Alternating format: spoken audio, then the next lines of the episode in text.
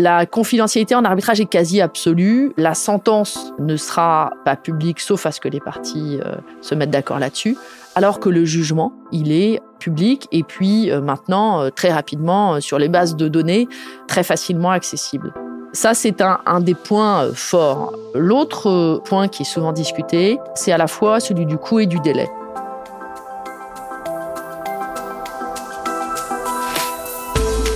Bienvenue à On the Legal Side, le podcast qui décrypte les enjeux juridiques des entreprises.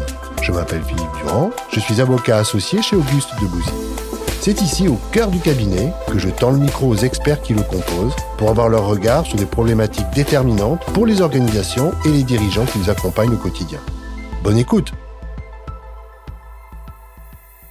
Ce n'est pas la loi qu'il faut craindre, mais le juge. Comment ne pas goûter le ton un brin provocateur de ce proverbe russe qui en même temps promeut si bien la justice arbitrale? En effet, l'arbitrage est une procédure alternative de règlement des litiges, souvent internationaux. Au lieu de se dérouler devant un tribunal national, l'arbitrage est conduit devant des arbitres privés qui sont précisément choisis par les parties au procès. C'est ce qu'on appelle une forme de justice privée ou contractuelle. Mais faut-il voir alors dans cette forme de justice une panacée et balayer d'un revers de la main la justice dite étatique? Les choses sont un peu plus compliquées. C'est Marie Danis que j'ai choisi d'accueillir à mon micro pour nous éclairer sur ce choix entre le juge arbitral et le juge étatique.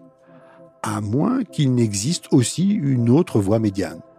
Marie est l'une de mes associées au sein de notre équipe contentieux arbitrage droit pénal des affaires. Avant de nous rejoindre en 2006, Marie avait, comme moi, passé plusieurs années dans un cabinet britannique où elle pratiquait déjà le contentieux commercial classique conjugué à l'arbitrage. Toujours concentrée sur la même pratique aujourd'hui, Marie est souvent conduite par ailleurs à conseiller ses clients en matière précontentieuse, négociation entre actionnaires, divorce d'entreprise ou encore stratégie d'évitement du risque. Ce qui frappe chez cette femme lorsqu'on la croise dans nos couloirs, c'est la vitesse, c'est son énergie, et ce n'est pas par hasard que ses passions tournent autour de la glisse ou de la vitesse, surf, ski, équitation. Discipline qui vous expose au danger d'une mauvaise lecture du risque, c'est l'expression même de Marie que j'aime beaucoup, quand elle évoque le risque d'une chute à cheval ou de se faire rouler par une vague. Bonjour Marie. Bonjour Philippe. Rappelons que l'arbitrage d'un litige, je le disais tout à l'heure en général avec une dimension internationale, est une procédure encadrée par notre Code civil et choisie par les parties par le biais d'une clause compromissoire qui figure à un contrat qui lie les parties ou par le biais d'un compromis. Dans les grandes lignes, Marie, quelles sont les spécificités de la justice arbitrale par rapport à la justice étatique? Philippe, vous avez déjà souligné que la justice arbitrale permet aux parties euh, de désigner les arbitres. Euh, on peut chercher des compétences, notamment euh, techniques, au-delà de l'indépendance et parfaite qui est recherchée dans la personne de l'arbitre. Au-delà de ça, il y a une justice qui permet une confidentialité absolue des débats, ce qui est également un des éléments, notamment quand il y a des questions de secret de fabrique, par exemple, qui est recherché. Marie, tu évoquais d'emblée la faculté pour les parties de choisir leur juge. Comment se passe ce choix, cette sélection d'une manière générale au sein du procès arbitral? De manière générale, euh, ce sont les parties qui désignent les arbitres. Il y a deux exceptions à ça, euh, des hypothèses notamment euh, d'arbitrage multipartite dans lesquelles l'institution d'arbitrage va désigner l'ensemble des arbitres au lieu et place des parties. Il y a également un cas euh, quand les parties ne se mettent pas d'accord pour la désignation, par exemple, du président du tribunal arbitral. L'institution d'arbitrage ou euh, le juge judiciaire peut prendre le relais, euh, juge judiciaire qu'on appelle alors juge d'appui. Dans ce cas-là, effectivement, les parties ne vont pas elles-mêmes choisir les arbitres. Dans toutes les autres hypothèses, les parties ont la faculté de désigner un arbitre cet arbitre devra délivrer une déclaration d'impartialité et d'indépendance. Donc c'est bien uniquement à la condition que cet arbitre soit en faculté de délivrer cette déclaration d'indépendance et que cette déclaration d'indépendance ne révèle pas des éléments qui donneraient lieu à des objections euh, valables de la part des autres parties au litige arbitral. Donc euh, libre choix des parties, mais c'est pas non plus pour parler trivialement freestyle. Hein. Je voulais revenir, euh, Marie, sur le concept de confidentialité que tu, as également et toi-même euh, spontanément évoqué au début de ton propos.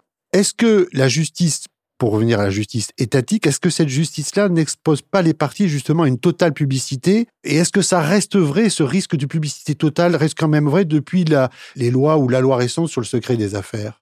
Ce qu'on peut dire de la, de la justice étatique, c'est déjà euh, pour euh, des parties euh, étrangères, en France, la publicité du procès judiciaire est limitée. Aux États-Unis, par exemple, les pièces et les écritures sont publiques, ou en tout cas les écritures le sont, et un certain nombre de documents en Angleterre également le sont aussi. Donc, Déjà, euh, la publicité est limitée en France, en ce sens qu'en amont de l'audience de plaidoirie, on a une vision de l'existence d'un procès judiciaire, mais des tiers ne peuvent pas avoir accès à son contenu précis. Euh, ça, c'est la première chose et c'est une différence importante par rapport à d'autres pays.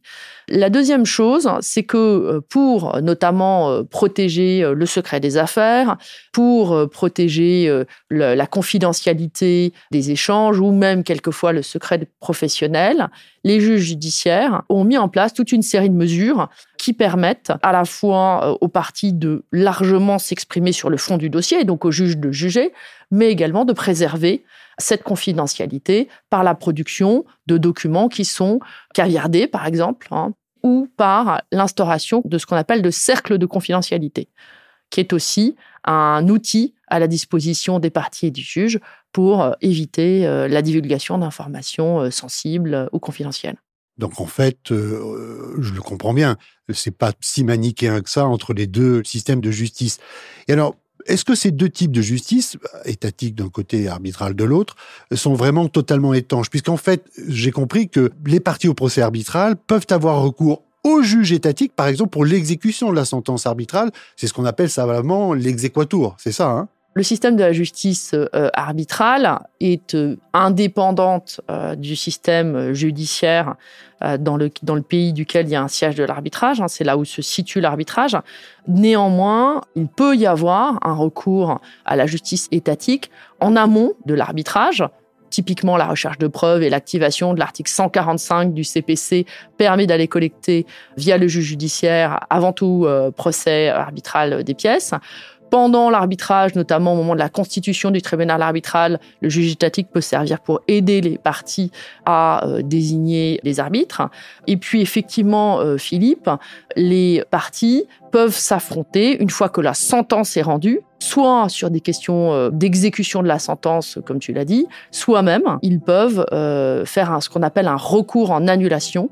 En France, c'est devant la Cour d'appel de Paris, devant la Chambre internationale, pour demander l'annulation de la sentence. Donc euh, effectivement, le juge judiciaire a des voies d'expression tout au long du processus arbitral.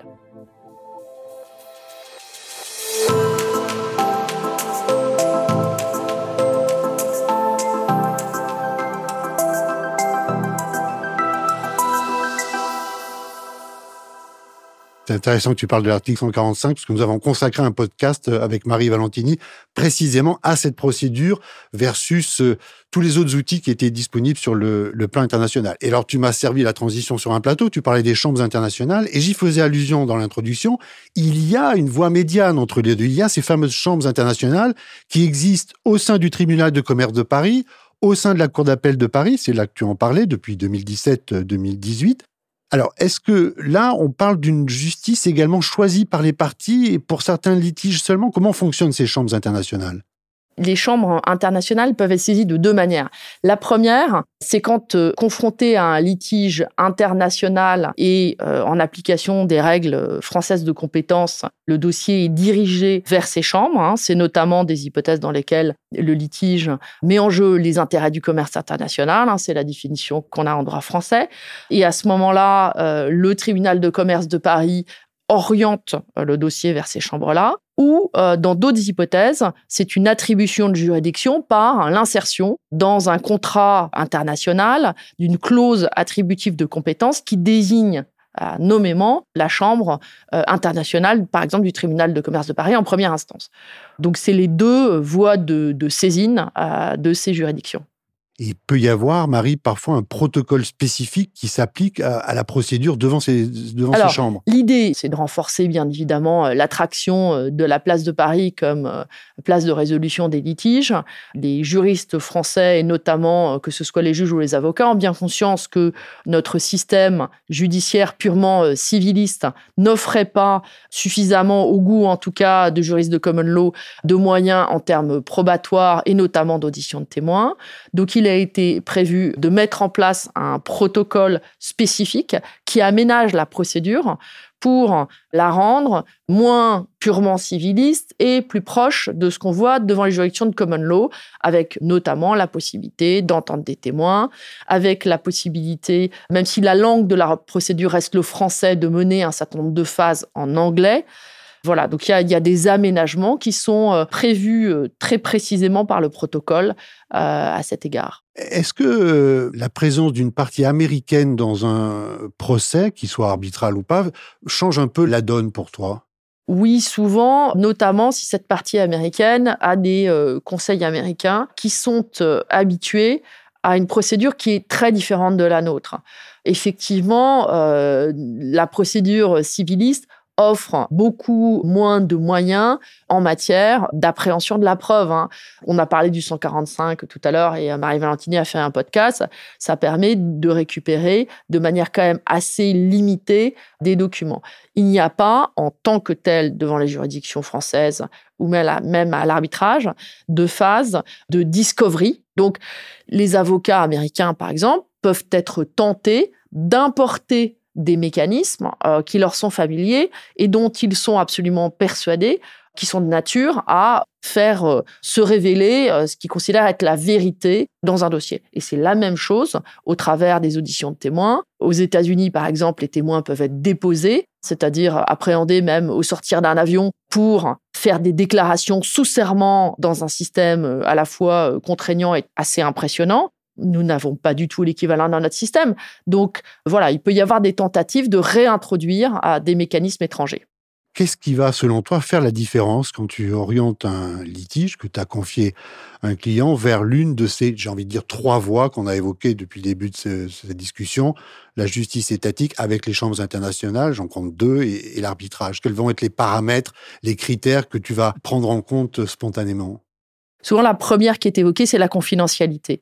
La confidentialité en arbitrage est quasi absolue. La sentence ne sera pas publique sauf à ce que les parties euh, se mettent d'accord là-dessus, alors que le jugement, il est public et puis euh, maintenant, euh, très rapidement, sur les bases de données, très facilement accessible.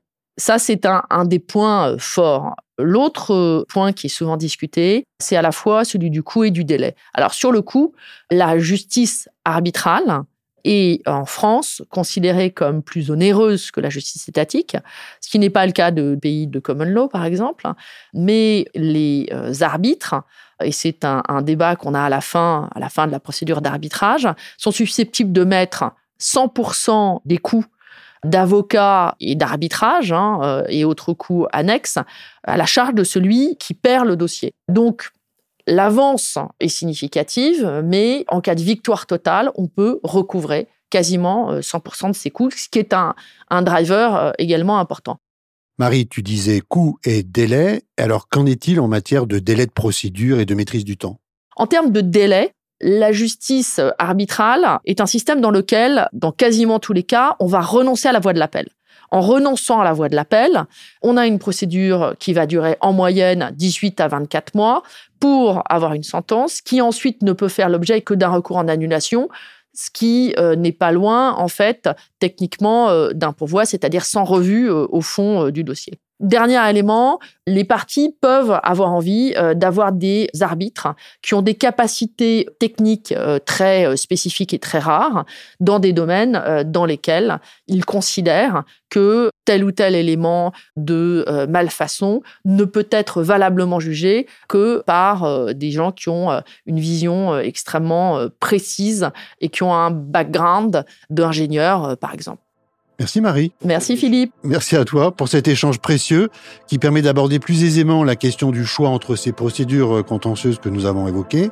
Tout n'a pu être évoqué euh, pendant cet entretien, mais nous avons au moins les paramètres clés entre les mains. Le coût de la procédure, la flexibilité, la confidentialité, tu en as beaucoup parlé, la place des témoins et des experts, la maîtrise du temps, la technicité du litige, je lui faisais allusion à l'instant. On pourrait aussi y ajouter les degrés de juridiction que l'on souhaite se ménager pour ne citer que les principaux. Et c'est à l'aune de ces paramètres que les parties à un procès pourront finalement, et dans une certaine mesure, choisir leur juge en s'appuyant bien sûr sur la stratégie et les conseils définis et prodigués par leurs avocats.